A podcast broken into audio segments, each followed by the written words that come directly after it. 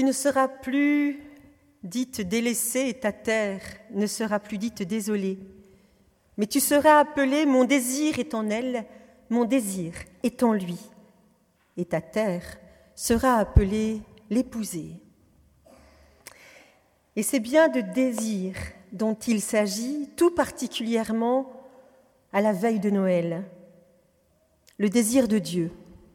À la lecture de ces vieux textes de la Bible, il faut croire qu'il fut un temps, et donc on peut croire aussi qu'il reviendra, où les hommes n'avaient pas peur des mots. Ou alors, c'est une histoire humaine, et ça tient plus aux hommes qu'à l'époque, et donc, cela veut dire que, quelle que soit l'époque, il se lève des hommes, des femmes, qui n'ont pas peur des mots et encore moins peur de la vérité qu'ils recouvrent. Fort heureusement, parce que cette vérité-là, du désir de Dieu pour chacune, chacun de nous, est vérité biblique, vérité d'évangile, vérité vraie.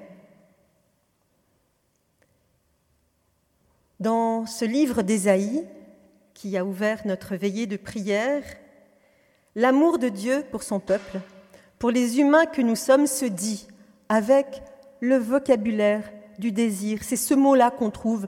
On le trouve rarement dans nos Bibles. Pourtant, c'est bien lui. Ce vocabulaire du désir, c'est le vocabulaire de l'élan qui pousse vers l'avant, de l'amour qui n'est pas un amour émotionnel ou sensuel qui chercherait à posséder, mais un amour qui cherche l'autre, tout simplement parce que la présence de l'autre est source de joie. Au fil des livres de la Bible, ce mot désir revient plus d'une centaine de fois.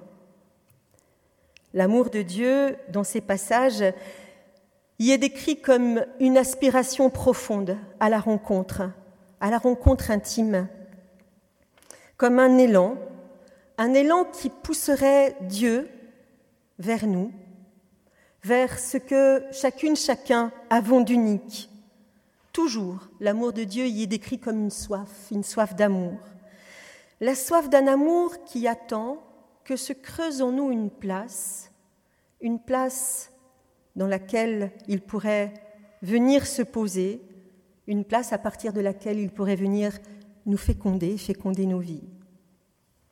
Alors que l'on y croit ou pas, l'amour de Dieu pour chacune, pour chacun de nous, c'est le seul amour qui ne demande aucune contrepartie. C'est comme ça, et c'est même le sens profond de Noël. Que l'on y croit ou pas, cet amour-là est un amour qui prend en compte toutes les dimensions de notre être, et ce, dans le plus grand respect de la liberté de chacun. Pourtant, cet amour-là n'a toujours pas été compris à sa juste mesure, peut-être justement parce qu'il n'en a pas de mesure. Peut-être est-ce pour ça que l'on entend aussi peu parler de désir dans les églises, mais surtout de devoirs et d'obligations. C'est peut-être aussi que le désir fait peur, parce que le désir bouscule nos habitudes, bouscule nos certitudes et nous pousse en avant. C'est le désir qui nous pousse à chercher encore plus loin quand nous croyons avoir enfin trouvé des réponses. Le désir a fait peur aux religieux de tous bords les mystiques mis à part. Le désir a fait peur à nombre de traditions religieuses qui ont préféré mettre le matériel d'un côté, c'est le côté qu'on dénigre, et le spirituel de l'autre. Ce serait celui qui serait le plus estimé. Ce qui paraît un peu fou, quand on y pense, quand on y pense vraiment, c'est que le désir a continué à faire peur aux églises chrétiennes, alors même que justement les églises chrétiennes sont nées du désir de Dieu, d'un désir qui a choisi de devenir corps. Tu ne seras plus délaissé, tu seras appelé mon désir est en elle, mon désir est en lui.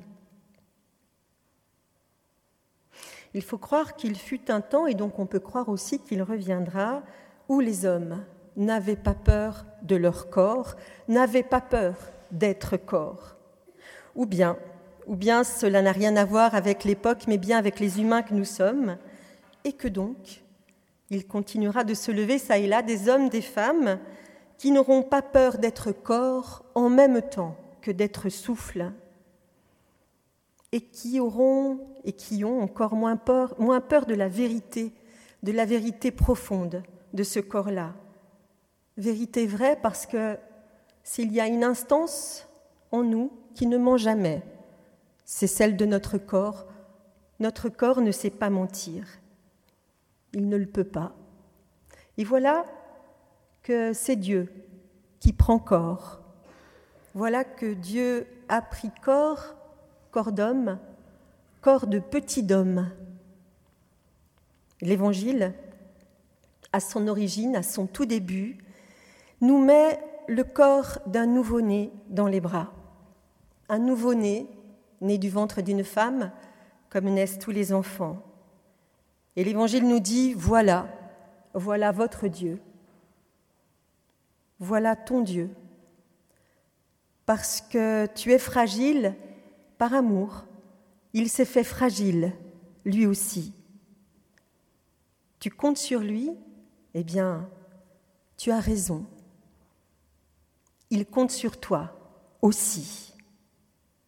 Avec Noël, disait très justement une de mes collègues, nous ne sommes pas sur une terre de certitude, mais c'est sur un chemin de confiance que nous sommes engagés.